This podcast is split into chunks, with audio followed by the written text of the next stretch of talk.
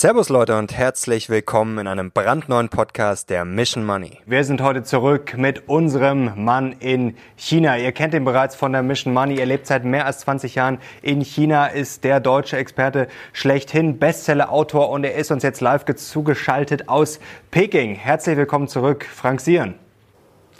Hallo aus Peking. Frank, das ist perfektes Timing. Es ist gerade ja richtig was geboten, schon die letzten Wochen. Und jetzt haben wir fast das Highlight, äh, Highlight erlebt die letzten Tage. Stichwort Evergrande. Und jetzt an dich die Frage, die jetzt schon mehrfach gestellt wurde an den Experten vor Ort. Ist das jetzt ein chinesischer Lehman-Moment oder nicht? Nein, das ist kein Lehman-Moment. Also da muss man schon mal die Dimensionen sich genauer anschauen. Äh, bei Lehman ging es dann um äh, 4 Billionen, hier geht es um 300 Milliarden. Und man muss auch anschauen, welche Rolle ähm, Evergrande in China spielt. Also sie haben 4% Marktanteil. Der Immobilienmarkt hat 14% am GDP, also am BIP. Ähm, das heißt, das ist jetzt äh, ähm, ein, ähm, schlimm für die Investoren natürlich, schlimm für die Leute, die Wohnungen ähm, angezahlt haben und die noch, nicht gebaut wurden. Aber für die Volkswirtschaft spielt das keine Rolle.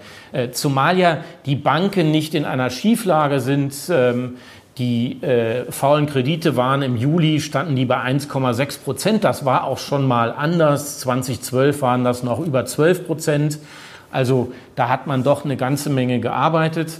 Und es ist auch ähm, bei den Immobilienbesitzern eine ganz andere äh, Situation. Ähm, bei der Lehman-Krise war es ja so, dass man äh, als Immobilienkäufer ohne eine Anzahlung äh, die Immobilie bekommen hat, ohne erst einmal Zinsen zu zahlen. Ähm, und auch die Anzahl der Immobilien war nicht beschränkt. Man konnte also sich äh, fünf Häuser ziehen sozusagen. Und das ist natürlich eine Situation, die dann irgendwann zum Zusammenbruch führt. In China ist das ganz anders. Das ist schon seit längerem sehr stark reglementiert. Die Eigenkapitalquote liegt so bei 30 bis sogar 70 Prozent. Ähm, die Zinsen liegen bei 5 bis 6 Prozent und es ist nicht erlaubt, äh, in einer Familie mehr als zwei Wohnungen zu besitzen. Ähm, die Chinesen sind ja pfiffig, die haben dann angefangen, sich scheiden zu lassen, damit sie sich mehr Wohnungen kaufen können. Das hat man inzwischen auch gestoppt. Ähm, ähm, und auch drei Jahre nach der Scheidung geht beim Wohnungskauf ähm, noch nichts. Also insofern ist die Grundsituation viel, viel stabiler und natürlich ist diese Belastung, das vergessen wir ja gerne, unendlich viel geringer als die Belastung, die es vor einem Jahr durch Corona gegeben hat äh, für die Volkswirtschaft. Und äh, es ist im Grunde so, dass die chinesische Regierung jetzt nach Corona aufräumt. Das heißt, Sie hat im Grunde diesen, äh, ähm, die, diesen Konkurs, wir wissen ja noch nicht, ob es ein Konkurs wird, diese Pleite, ähm, diese mögliche Pleite selbst eingeleitet, indem sie Anfang des Jahres die Spielregeln verändert hat. Ähm, und äh, ähm, Mindest, neue Mindestkapitalquoten für Immobilienunternehmen eingeführt hat, ähm, auch viel, viel strenger geregelt hat, wie viel Geld die Staatsbanken wiederum äh, den Immobilienentwicklern leihen können. Und da war schon relativ schnell klar, dass Evergrande diese neuen Hürden nicht schaffen wird. Also insofern ist es nicht etwas, was jetzt alle überrascht, sondern es ist ein, ähm, äh, ein Aufräumprozess, ein schmerzhafter Aufräumprozess, auch nicht ganz ohne Risiko. Aber am Ende steht vermutlich eine stabilere und gesundere Immobilienlandschaft. Mhm. Die Frage ist, ob das funktioniert. Du hast es gerade angesprochen, jetzt im vorletzten Satz, mit einem gewissen Risiko. Also erstens ist natürlich das Risiko, dass doch schon einige verschreckt werden, gerade wenn man das Land jetzt vielleicht nicht so versteht, wenn man jetzt ein deutscher, amerikanischer Investor ist und da einfach mal nur oberflächlich drauf guckt, sagt man dann vielleicht, hm, der Immobiliensektor und dann wird ja über die Schattenbanken gesprochen und dann sagen ja viele, den chinesischen Zahlen kann man eh nicht trauen, ziehe ich vielleicht lieber mein Geld ab. Und dann ist ja auch noch eine Frage, wenn man das jetzt wirklich pleite gehen lässt, Evergrande, ähm, das war jetzt auch ein bisschen widersprüchlich alles. Also erst hieß es, die Regierung schreitet ein, dann hieß es, ach, die schreiten doch nicht ein. Ähm, und schreiten dann vielleicht ein, wenn sie doch merken, dass es dann doch keine so gute Idee ist. Also glaubst du, das geht dann alles so glatt? Also ähm, das, das weiß man natürlich nicht. Es kann immer was schiefgehen, aber trotzdem ist das Risiko für die Volkswirtschaft, das ist, glaube ich, der entscheidende Faktor, ist nicht so hoch. Es gibt ja auch noch ein anderes äh, ähm, Entwicklungsmoment bei dem Thema, das ist die Nachfrage nach Immobilien generell. Und dazu muss man wissen, dass erst 25 Prozent der Chinesen ähm, zur Mittelschicht gehören. In Amerika sind es 50 Prozent, in äh, ähm, Europa sogar 75 Prozent. Und das bedeutet, man braucht noch sehr, sehr lange sehr vieler solcher Wohnungen. Also wir haben jetzt nicht eine Situation, wo es plötzlich zu viele Wohnungen gibt, die keiner mehr kaufen will. Das ist, glaube ich, ähm, ähm, ein, sozusagen eine Rahmenbedingung, die man da auch noch beachten muss. Und natürlich kann es sein, dass die ausländischen Investoren das Vertrauen ähm, verlieren. Nun muss man wissen, ähm, dass man die Direktinvestitionen in Evergrande von ausländischen Unternehmen, Blackstone ist drin, zwei, drei andere eigentlich vernachlässigen kann. Die sind weit unter einem Prozent. Ähm, aber es kann natürlich zu einer Vertrauenskrise führen auf den internationalen Märkten, zumal wir ja eine äh, lange Aufwärtsbewegung haben und da sind die Märkte nervös. Auf der anderen Seite ähm, ähm, kennt man diese Zahlen und ähm, ähm, kann natürlich auch durchaus einschätzen, dass das Risiko, dass da was total schief geht, überschaubar ist. Jetzt gibt es schon die ersten Experten auch aus China, die sagen, das ist jetzt vielleicht nicht die Megakatastrophe, kann aber dem Wachstum schon ein bisschen schaden. Und das Wachstum ist ja zuletzt eh so ein bisschen ins Stocken gekommen. Also jetzt äh, sieht man ständig auf Twitter und überall die Posts, oh, äh, Q3 könnte jetzt äh, richtig schlecht werden. Wir sind ja von China eigentlich gewöhnt, richtig starkes Wachstum. Da hat man sich in der Vergangenheit ja schon Sorgen gemacht, wenn das Wachstum nicht äh, zweistellig ist. Äh, was stockt denn da gerade? Naja, also eigentlich äh, stockt gar nicht so viel. Wir reden da ähm, über Sorgen auf sehr hohem Niveau. Also dass das Wachstum jetzt komplett einbrechen würde, da, da, danach sieht es nicht aus. Aber es gibt natürlich äh, äh, einige äh, Probleme in der chinesischen Wirtschaft. Der Konsum zieht nicht ganz so an. Ähm, man hat äh, auf der anderen Seite immer wieder Probleme beim Export. Wenn dann, wenn es zwei äh, Corona-Fälle in irgendeinem Hafen gibt, wird der Hafen zugemacht. Das bringt natürlich alles ins Stocken. Und das bedeutet natürlich, dass ähm, sehr, sehr viele Unternehmen ähm, ihre Produkte später ausliefern können, viel schneller ähm, äh, oder viel später ihr äh, Geld dann bekommen. Und das sind alles so, ein, so, so Unsicherheitsfaktoren. Und, und das ist vielleicht der wichtigste Faktor, die chinesische Regierung räumt im Moment an allen Ecken und Enden auf. Das hat ja schon eine ganze Weile lang die äh, Tech-Unternehmen betroffen.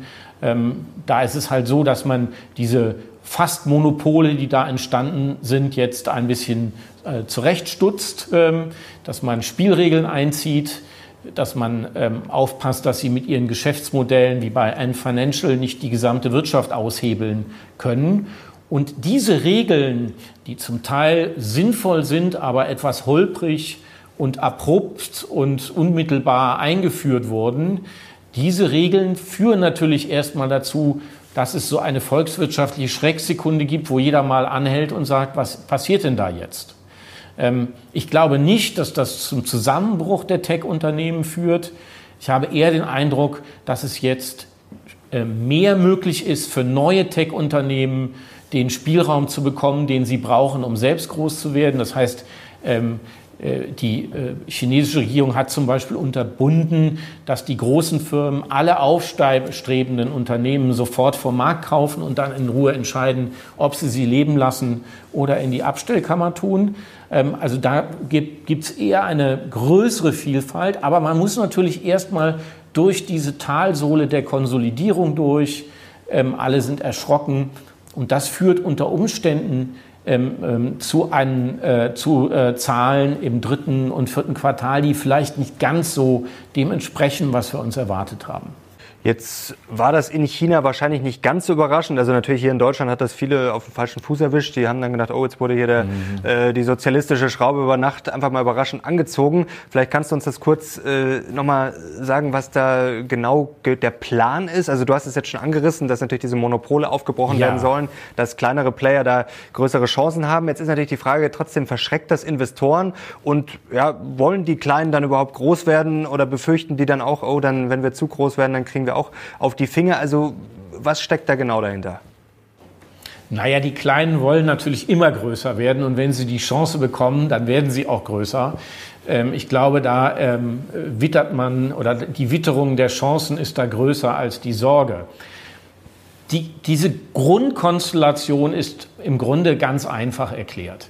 Ähm, der äh, chinesische Staat hat gesagt, wir wollen unsere eigenen Unternehmen im Tech-Bereich aufbauen. Dann hat er die Grenzen zugemacht. Also Amazon und Facebook und Google und wie sie alle heißen, dürfen nicht, durften nicht in den chinesischen Markt. Dieser, ähm, die, äh, dieser Marktabschluss, der hat dazu geführt, dass überhaupt erst diese Unternehmen entstehen konnten und auch so groß werden konnten, wie sie dann geworden sind.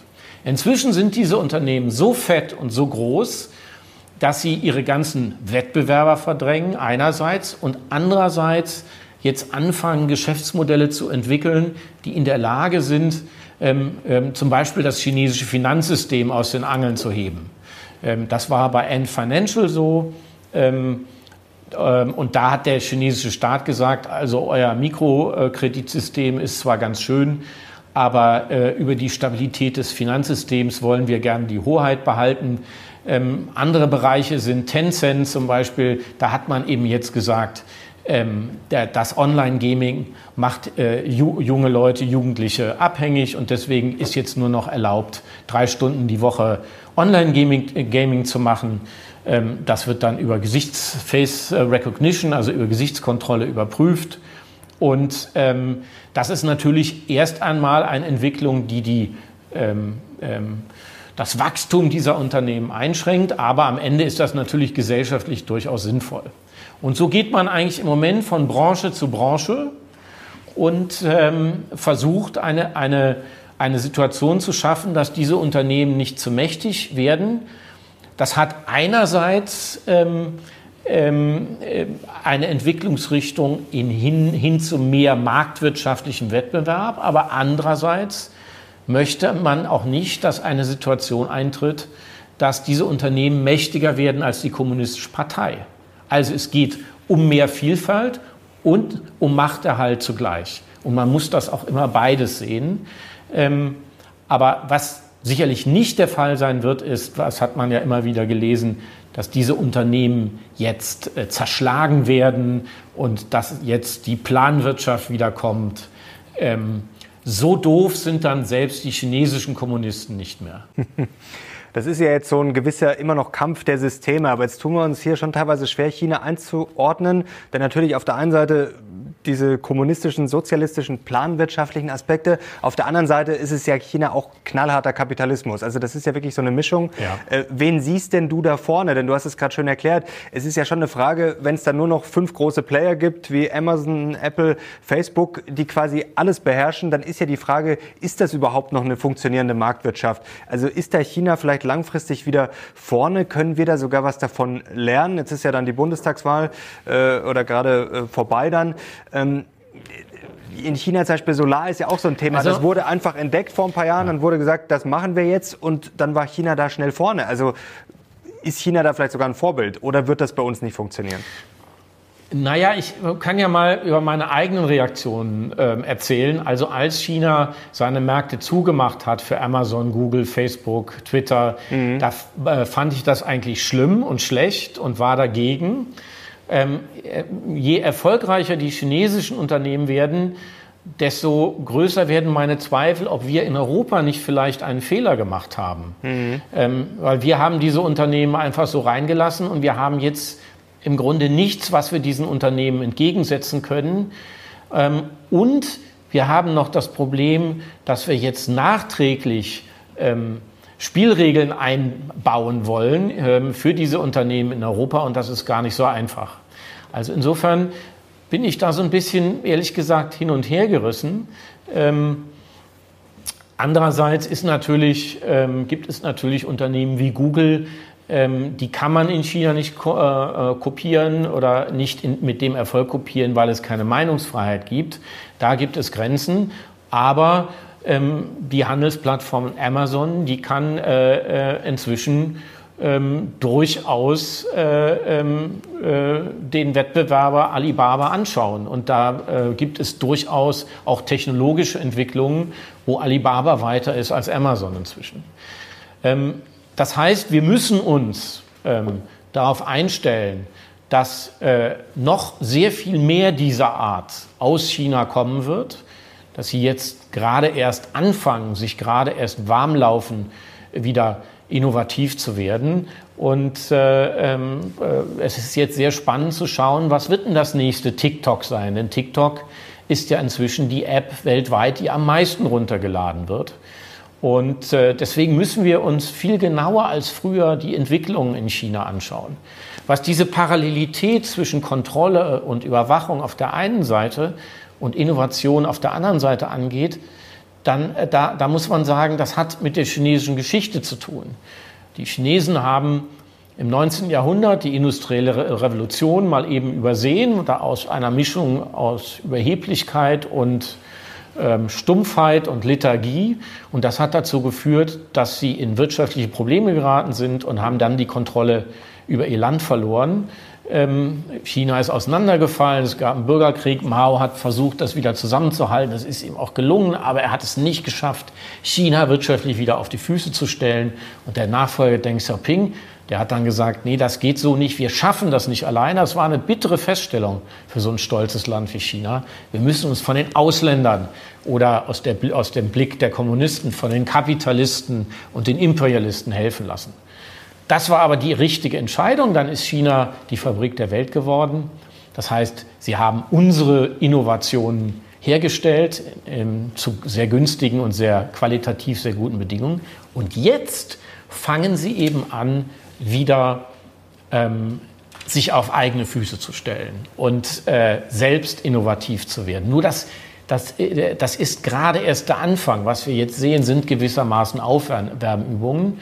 Und aus der Geschichte sind diese beiden Traumata zurückgeblieben. Die Angst, die Kontrolle zu verlieren auf der einen Seite und auf der einen, anderen Seite die Angst, ähm, einen Innovationszyklus zu verpassen oder nicht innovativ genug zu sein. Und diese beiden ähm, diese beiden Narben aus der Geschichte, die führen zu dieser seltsamen ähm, eigentlich ja widersprüchlichen Politik, die sicherlich auf Dauer nicht so funktionieren wird. Irgendwann wird man sich entscheiden müssen, die Balance entweder in Richtung stärker in Richtung Kontrolle, was weniger Fortschritt bedeutet, zu, zu, zu neigen, oder die Balance stärker in Richtung Innovation äh, zu neigen, was aber dann wiederum weniger Kontrolle betrifft. Und das wird sehr, sehr spannend, ähm, wie das ausgeht. Und eine Stadt, wo diese Entwicklung ähm, zugespitzt stattfindet, das ist eben Shenzhen, mhm. ähm, die Megametropole im Süden. Und deswegen habe ich über äh, diese Stadt mein jüngstes Buch geschrieben, ähm, einfach um mal an einer Stadt zu erklären, ähm, welche Chancen und welche Risiken diese neue Entwicklung, ähm, äh, die China jetzt geht und bei der Shenzhen sozusagen vorne wegläuft, für uns auch geben kann. Das ist äh, natürlich ein sehr spannendes Thema. Jetzt wissen wir ja eigentlich, dass der Sozialismus nicht funktioniert aus der Geschichte. Aber jetzt habt ihr in China die tollsten äh, Hochleistungszüge mit dieser neuen Magnettechnik. Wir haben in Deutschland nicht mal äh, schnelles Internet. Ähm, was würdest du denn jetzt, wenn du jetzt von China nach Deutschland als Bundeskanzler kommen würdest, was würdest du denn ja, uns empfehlen, ohne dass wir jetzt den Sozialismus einführen müssen? Ja, den Sozialismus wollen wir ja auf keinen Fall einführen.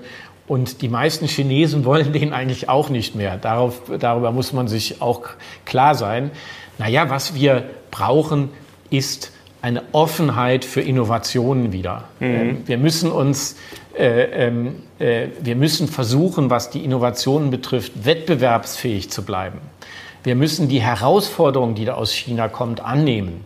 Wir müssen uns viel mehr als früher überlegen, in welchen Bereichen wir überhaupt investieren sollen, um noch wettbewerbsfähig zu, zu, zu, zu bleiben. Wir dürfen nicht in die Over-Engineering-Falle geraten. Das heißt, dass wir ein Produkt so lange entwickeln, dass dann die Wettbewerber schon wieder äh, ähm, auf dem Markt sind und unter Umständen das Produkt für einen viel günstigeren Preis anbieten können. Das wird hart. Ähm, das wird auch hart in der Automobilindustrie. Wenn man sich jetzt anschaut, ähm, ähm, der neue, das neue Kompaktfahrzeug von BYD, der Delphin, wenn man den vergleicht mit dem ID4 von Volkswagen, der Delphin ist ein bisschen kleiner, hat aber wahrscheinlich die bessere Batterie, die Ausstattung ist ähnlich. Das chinesische Auto kostet die Hälfte dessen, was das äh, deutsche Auto kostet. Das sind Herausforderungen, da können wir jetzt nicht einfach sagen, ähm, das, da beschäftigen wir uns nicht mit. Die, die deutschen Autos sind viel besser. Das sind sie wahrscheinlich auch. Aber die Frage ist, zahlt der Kunde das noch? Ja? Möchte der Kunde ähm, ähm, für die Dinge bezahlen in einem Auto, die man vielleicht gar nicht sieht, die Achsaufhängung oder was auch immer? Ähm, äh, das ist die große Frage. Und da müssen wir uns auch viel, viel stärker auf die neuen äh, Konsumenten einstellen. Und ähm, es macht keinen Sinn, die Innovationen, die aus China kommen, abzuwehren. Ähm, diese Debatte hatten wir ja bei 5G. Ähm, ähm, nein, wir müssen umgekehrt so früh wie möglich uns mit 5G beschäftigen, weil wir dann eine viel größere Chance haben, dass wir diese Technologie an unsere gesellschaftlichen Vorstellungen anpassen können und da Spielregeln einziehen können, die unseren Gesellschaften entsprechen. entsprechen. Das ist ja bei 5G gemacht worden. Aber diese, diese Abwehrhaltung im ersten Schritt, ich glaube, die müssen wir ablegen. Und wir müssen vor allem wieder auch in den Schulen den Schülern beibringen, dass Innovation Spaß macht, dass es äh, äh Innovation äh, uns weiterbringt. Übrigens auch was unsere Werte betrifft. Wenn wir wirtschaftlich, wirtschaftlich nicht mehr wettbewerbsfähig sind, dann sitzen wir nicht mehr am Tisch, wenn die neuen globalen Spielregeln, wenn die neue Weltordnung ausgehandelt wird. Und äh, ähm, deswegen, wenn uns unsere Werte lieb und teuer sind, die sich ja doch sehr deutlich zum Glück von denen der Kommunisten unterscheiden, dann ähm, müssen wir wirtschaftlich stark sein, ähm, weil sonst haben wir nicht die Kraft, uns in diese neue Weltordnung einzubringen. Früher war es Militär und Soldaten, ähm, heute geht der Wettkampf der Nationen ähm, eher im Bereich, findet eher im Bereich der Technologien statt. Mhm. Und ich glaube, das ist die große, äh, der, den großen Lernprozess, den wir jetzt durchmachen müssen. Und äh, ähm, wenn wir das nicht tun, ähm, dann kann es passieren, dass Europa, dass Deutschland eine Art Freizeitpark wird. Da zahlen dann die Chinesen Eintritt und ähm, wir sind aus dem wirtschaftlichen Innovationszyklus raus und machen das, was in ganze Täler in Österreich machen, nämlich sich auf äh, die Serviceindustrie, auf die Freizeitindustrie einzustellen. Aber das wollen wir ja eigentlich nicht. Wir wollen ja weiter mitspielen. Hoffentlich können wir das noch verhindern, dass wir ein Freizeitpark werden. Abschließende Frage zu dem Thema, was mich interessieren würde. Es wird ja gerne hier ähm, auf, mit dem Finger auf China oder andere Länder gezeigt nach dem Motto, ach, die Kommunisten. Ähm, die Frage ist natürlich schon, ob wir vielleicht nicht in so einer Illusion leben, wie du es gerade beschrieben hast. Denn in China ist natürlich eine gewisse Planwirtschaft da, aber du hast es ja sehr schön beschrieben. Ich habe neulich auch einen Artikel darüber gelesen. Trotzdem wird da Innovation mit Gewalt vorangebracht. Da wird sehr viel ausprobiert. Bei uns gibt es extrem viel Bürokratie. Bis man da überhaupt mal was machen kann, äh, braucht man 100 Beamte, 100 Vorschriften. Also ähm, wie kriegt man das denn hin, dass man äh, in der Planwirtschaft trotzdem viel schneller und unbürokratischer ist als jetzt eigentlich in einem freien Europa? Und wie schaut China auf uns, auf Deutschland, auf Europa? In, Nimmt man uns überhaupt noch ernst? Also, in, also ähm, ähm, die, indem man versteht, wo die Grenzen der Planwirtschaft mhm. liegen. Und ich glaube, das haben die in Try and Error, haben sie das verstanden. Sie haben inzwischen verstanden, dass Planwirtschaft keine Innovation hervorbringt. Innovation kann man nicht planen. Also haben sie gesagt, okay, bis zu welcher Grenze ist es denn sinnvoll zu planen? Und diese Grenze liegt darin, dass der Staat hilft, Cluster aufzubauen, also Innovationszentren, die mit Geld zu versorgen, mit Personal zu versorgen, mit Infrastruktur auszustatten, dann aber sich zurückzieht und diese Cluster ähm, gegeneinander in einen ziemlich freien Wettbewerb eintreten lässt. Ähm, und das ist eben der Unterschied ähm, zur äh, Planwirtschaft, ich sage mal, der DDR, wo man wirklich überlegt hat, welche Farben haben die Socken in drei Jahren. Und da kommt man natürlich dann in äh, große Schwierigkeiten. Das heißt, ähm, die, wir diskutieren das immer zu absolut in Deutschland. Wir sagen immer nur Staat oder nur Markt. Ähm, das ist natürlich Quatsch. Die Wahrheit liegt in der, in der Mitte. Ähm, der Staat muss Rahmenbedingungen schaffen dafür, dass der Wettbewerb gut funktionieren kann.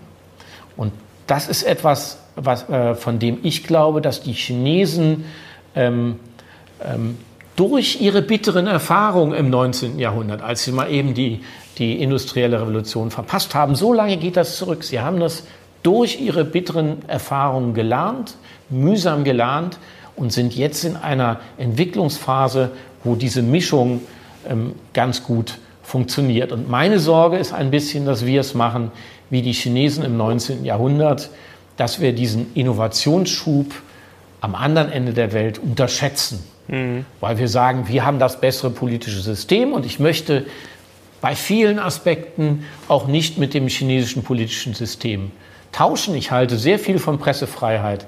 Ich halte sehr viel von Rechtsstaatlichkeit. Ich halte sehr viel von einem Mehrparteiensystem, äh, von zivilgesellschaftlicher Beteiligung. Aber das heißt nicht unbedingt, dass ähm, die Innovationsstrategie der Chinesen scheitern muss und nicht funktioniert.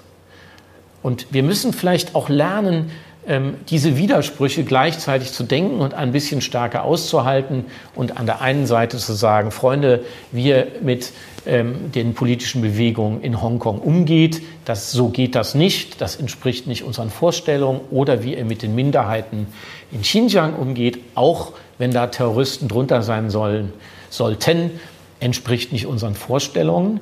Ähm, da müssen wir drüber reden, in einem Dialog bleiben, aber das heißt natürlich nicht, dass deswegen die Innovation nicht funktioniert, sondern die kann trotzdem funktionieren in dieser Parallelwelt, denn das ist ein gigantisch großes Land mit 1,41 Milliarden Menschen, in dem es eben sehr unterschiedliche Bereiche gibt, die dann durchaus äh, nebeneinander und eben auch widersprüchlich existieren können.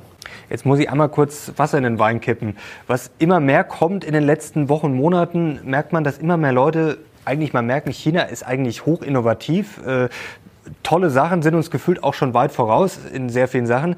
Aber wenn man sich mal den Aktienmarkt anschaut, so die letzten 15 Jahre ist China schon, also jetzt breit natürlich gesehen, es gibt natürlich auch sehr erfolgreiche Aktien, breit eine Enttäuschung, muss man sagen. Äh, wie kommt ja. denn das zusammen? Also das kann doch eigentlich gar nicht sein. Fallen da hinten dann so viele Unternehmen runter, die scheitern oder wie erklärst du dir das? Nein, ich glaube, dass die, äh, das hat zwei Gründe. Der erste Grund ist, es ist noch zu früh sozusagen. Ähm, der, der, der chinesische Aktienmarkt ist ja noch nicht wirklich ausgereift. Das ist ähm, zum Teil noch eine Zockerbude, das wird immer besser. Und ähm, zum anderen ähm, sind die internationalen Märkte ja noch gar nicht richtig investiert. Das heißt, die Finanzmärkte öffnen sich ja gerade erst für ausländische Investoren. In diesen Monaten werden gerade Joint Ventures gegründet, äh, äh wo es um Wealth Management geht, wo es um ähm, äh, äh, darum geht, die Chinesen der Vermögen, die, die Vermögen der Chinesen ein bisschen zu diversifizieren. Und äh, da gründen jetzt Blackstone, Goldman Sachs Joint Ventures, in denen sie übrigens die Mehrheit haben, 51 Prozent. Und das wird natürlich dazu führen, dass viel, viel mehr Geld aus äh, dem Westen nach, nach China oder in den chinesischen Raum fließt. Und das wird natürlich wiederum dazu führen, dass die Spielregeln der Aktienmärkte ähm, stabilisiert werden müssen, ähm, weil sonst äh, die Investoren nicht kommen. Aber das dauert alles, das, das, äh, das geht alles nicht von heute auf morgen. Und ähm, deswegen ähm, denke ich auch, bis eine Börse in Shanghai und eine Börse in Shenzhen überhaupt nur das Niveau hat wie die Börse in Hongkong. Das wird noch eine ganze Weile dauern.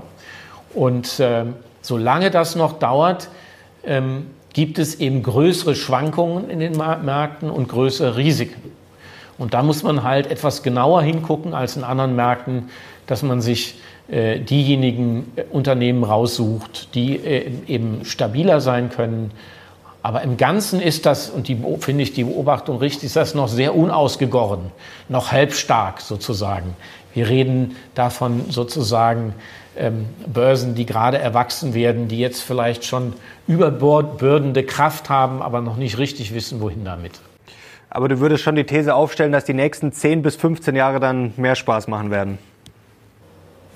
Ja, das kann ich mir eigentlich kaum anders vorstellen, weil die letzten 20 Jahre war, das war ja die Phase der nachholenden Modernisierung, die Phase der Fabrik der Welt.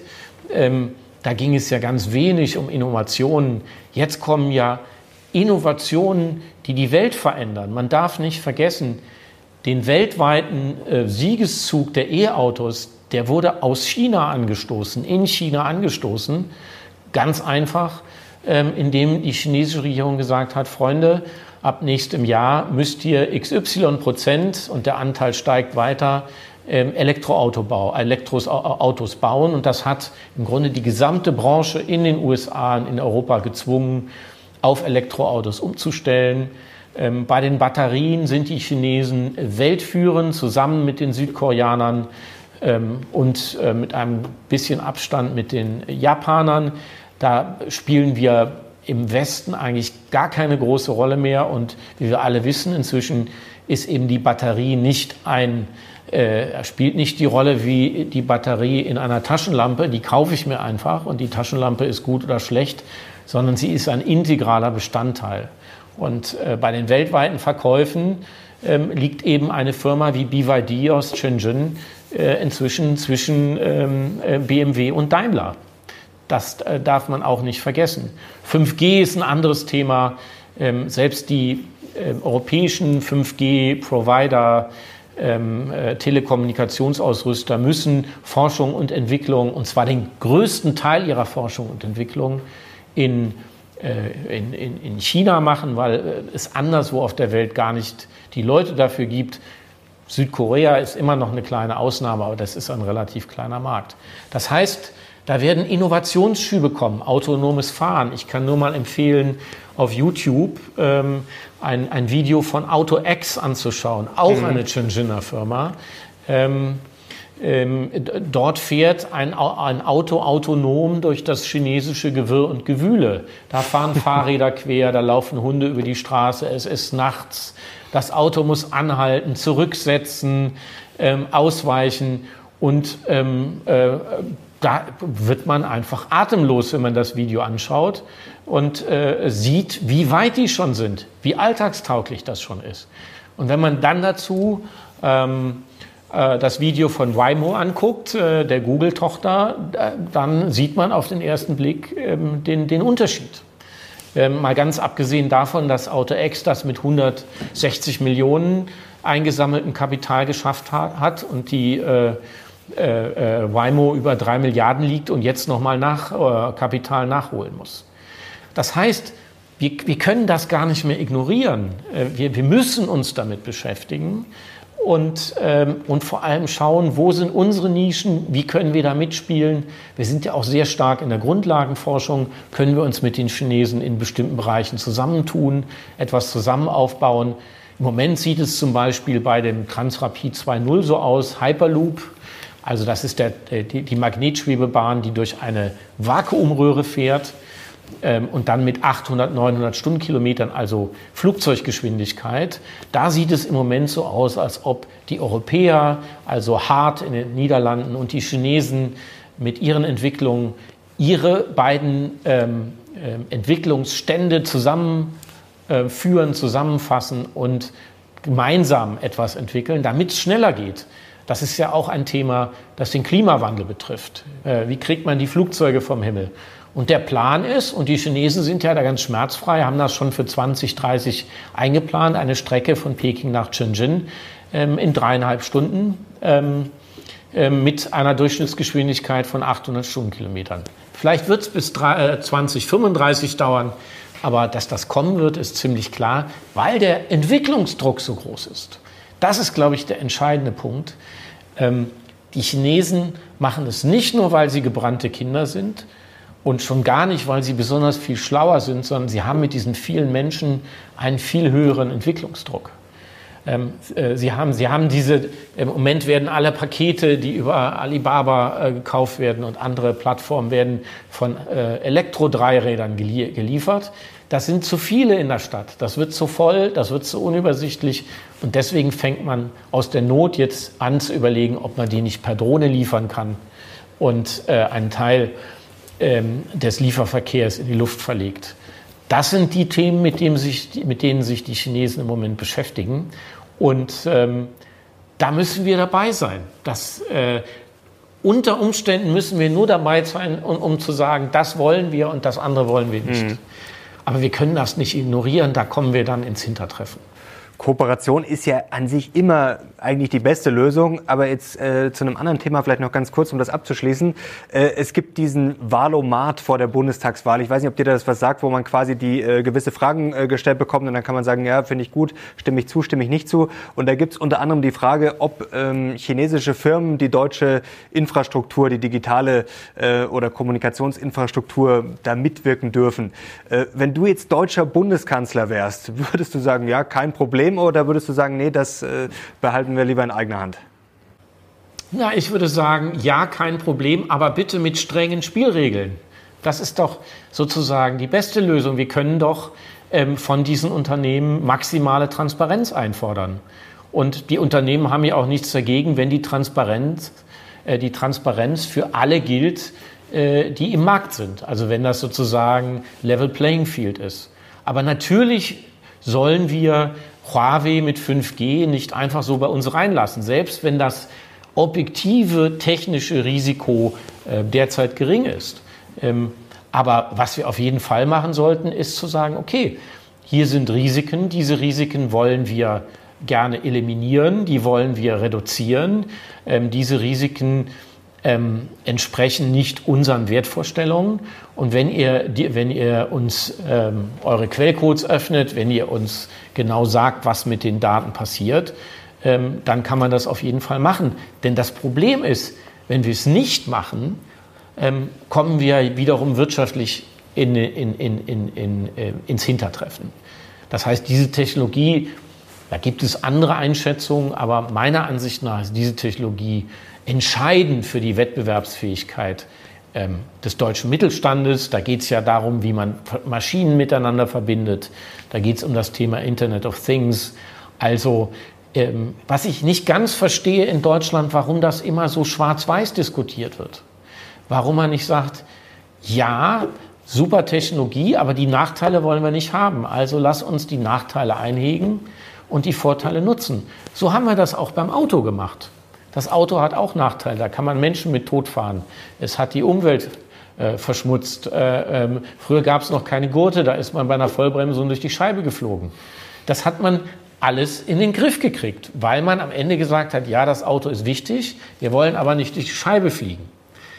Und ähm, diesen Realismus, den wünsche ich mir, was Innovation betrifft, äh, wieder. Den haben wir ein bisschen verloren und da, diese Diskussionen, diese Debatten driften mir zu schnell in, ähm, in ideologische Systemdebatten ab, ähm, äh, die äh, ähm, dann im Grunde dazu führen, dass sich die Fronten verhärten.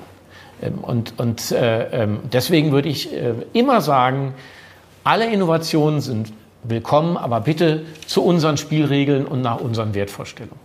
Also Vertrauen, aber mit großer Vorsicht. Worin momentan viele nicht so viel Vertrauen haben, sind die Lieferketten. Kommen wir da noch kurz dazu. Also die Frachtraten, das war ja die letzten Monate, Wochen schon, äh, ist das rauf und runter diskutiert worden. Dann lesen wir immer wieder von chinesischen Häfen, wo es äh, Probleme gibt. Äh, wie schätzt du denn das Ganze jetzt ein? Also viele sagen, das wird komplett unterschätzt mit den Lieferketten, obwohl es ja schon lange diskutiert wird. Trotzdem gibt es Experten, die sagen, das unterschätzen die Analysten trotzdem. Das wird noch richtigen Stress geben.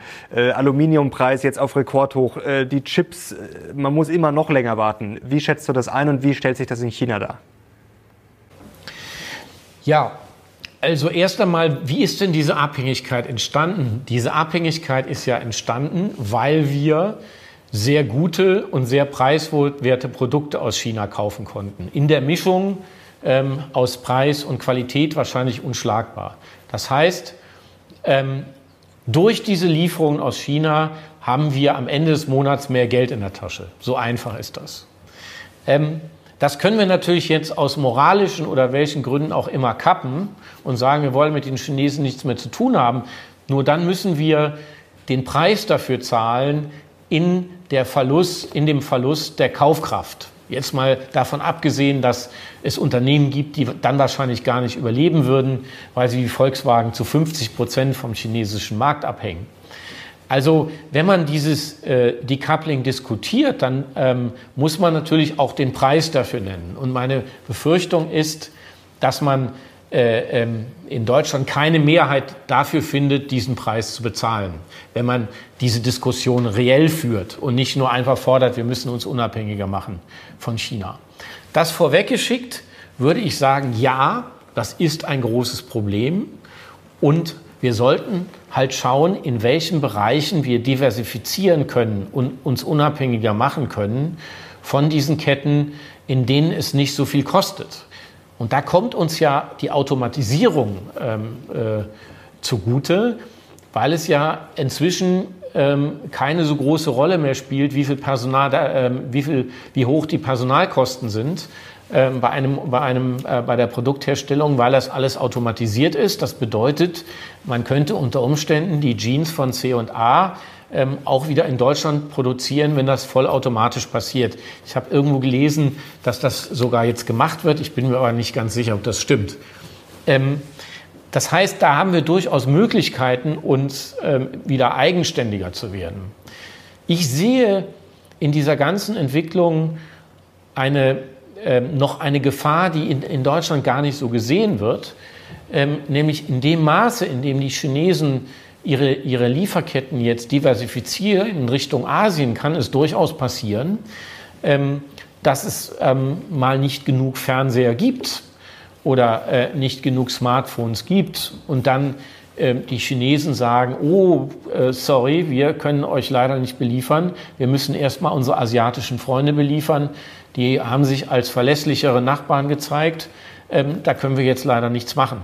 Das heißt, in diese Richtung müssen wir auch denken, ähm, dass diese Knappheit jetzt nicht, nicht nur durch die Störfaktoren entsteht, äh, die, die äh, jetzt gerade ähm, äh, diskutiert werden. Also es ist ja der Hauptpunkt ist ja Corona, ähm, aber eben auch ähm, äh, handelspolitische Streits. Ähm, äh, da geht es ja um die Chips.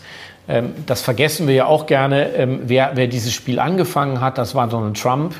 Ähm, der hat den Chinesen gesagt, ihr kriegt unsere Chips nicht mehr. Darauf haben die Chinesen äh, Hamsterkäufe gemacht. Das hätte jeder getan, äh, so viel gekauft wie möglich. Daraufhin haben die anderen auch angefangen zu kaufen. Und jetzt haben wir das Problem, dass die Autos äh, vor den Fabriktoren stehen und da fehlen die Chips für die Fensterheber und ähm, äh, man kann die Autos nicht fertig bauen.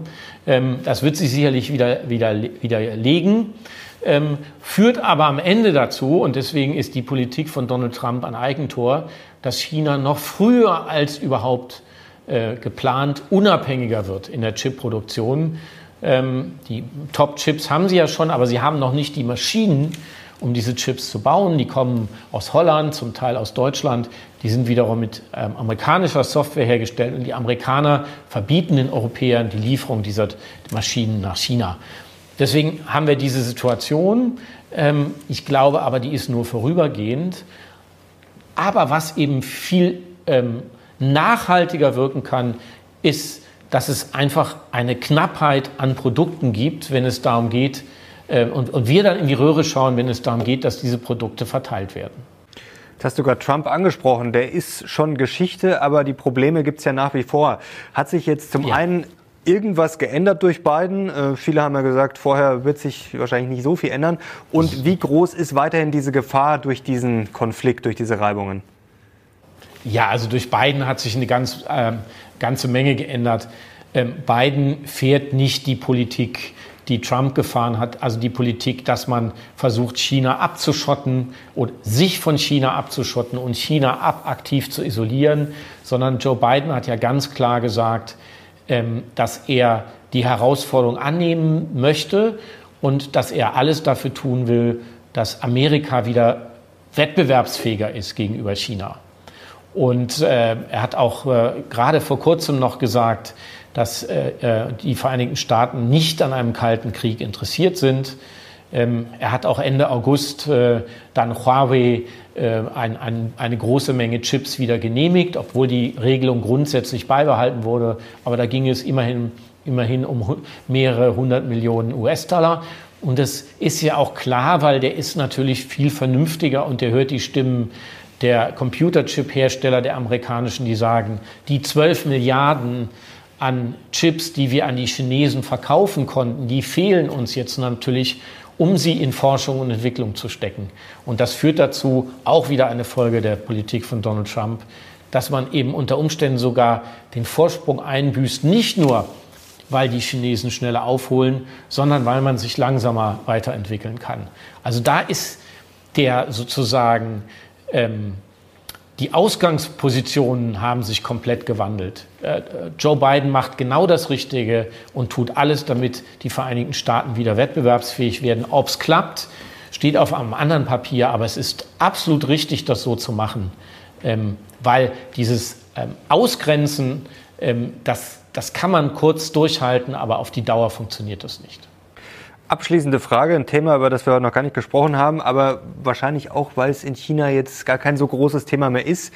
Äh, Covid, äh, Corona. Also wie ist da jetzt der Stand? Und dürftest du jetzt einfach mal so nach Deutschland einreisen? Vielleicht kannst du uns da kurz schildern, wie da die Realität aussieht. Ja, die Realität sieht so aus, ich darf jederzeit nach Deutschland ausreisen, wenn ich denn einen Flug bekomme, was mhm. gar nicht so einfach ist. In Deutschland, ähm, äh, dazu muss man sagen, ich bin mit einem chinesischen Impfstoff geimpft. In mhm. Deutschland gelte ich aber als ungeimpft. Das heißt, ähm, ich muss mich dort impfen lassen. Wenn ich aber nur drei Wochen in Deutschland bin, kriege ich das ja gar nicht hin mit der zweiten Impfung. Das bedeutet, ich muss eigentlich täglich einen Corona-Test machen, weil die Chinesen und die Europäer gegenseitig ihre Impfstoffe nicht anerkennen. Wenn ich zurückfliege, muss ich zwei bis drei Wochen in Quarantäne. Also wenn ich direkt nach Peking fliege, sind es drei Wochen und zwar in einem Hotel, das der Staat liebevoll für mich aussucht, das dann hoffentlich ein Fenster hat äh, mit ein bisschen Tageslicht und hoffentlich an ein gutes Restaurant angeschlossen ist. Ich habe das schon einmal durchgemacht. Da war das Restaurant gut, konnte aber nur fünf Gerichte. Das war dann für 14 Tage auch nicht so wirklich erbaulich. Morgens, mittags, abends. Da kann man sich ausrechnen, nach anderthalb Tagen ist man dann einmal durch und dann fängt es wieder von vorne an. Das muss man aber dann hinnehmen. Man ist mindestens zwei Wochen, ähm, manchmal sogar drei Wochen in ein Hotelzimmer eingesperrt. Und ähm, manchmal muss man täglich einen Test machen, manchmal nur alle drei Tage. Es gibt auch Hotels, wo sie nur anrufen und die Temperatur fragen. Da kann man dann ähm, auch mal, mal gucken, ähm, ob sie bei 35,3 Grad dann aufschrecken, ob man noch lebt. Aber das ist dann egal. Hauptsache die Temperatur ist nicht zu hoch. Das ist die Situation. Innerhalb des Landes gibt es eigentlich ähm, kaum noch große Einschränkungen. Also man kann normal reisen. Im Flugzeug, in den öffentlichen Verkehrsmitteln zieht man Maske an, ansonsten im Krankenhaus natürlich auch. Ansonsten ist es einem selber überlassen, ob man Maske trägt oder nicht. Und das ist auch ziemlich bunt gemischt. Es gibt Menschen, die sitzen morgens im Berufsverkehr alleine in ihrem Auto mit Masken und andere ähm, tummeln sich in einer Shopping Mall und haben keine Maske an. Äh, also insofern ist das im Alltag eigentlich das Thema hier gegessen.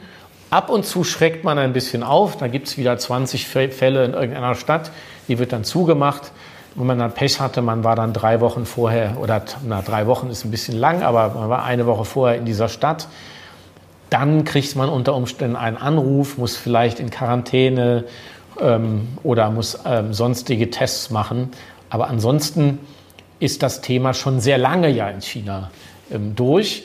Und die Frage ist eher jetzt, wie kommen Sie eigentlich aus dieser Null- ähm, Fälle-Strategie wieder raus, weil die hat natürlich große Nachteile, auch für die Wirtschaft. Ähm, Fachleute können nicht nach China. Viele Mittelständler haben Maschinen geliefert, sie können keinen reinkriegen, der, ähm, der die Maschine aufbaut. Ich habe ja ein Resident Permit, das heißt, ich habe eine Aufenthaltsgenehmigung, ich kann rein und raus, aber wer als Tourist oder ähm, ähm, beruflich hier rein will, da ist noch gar nicht klar dann, dass er ähm, ein ähm, Visum bekommt.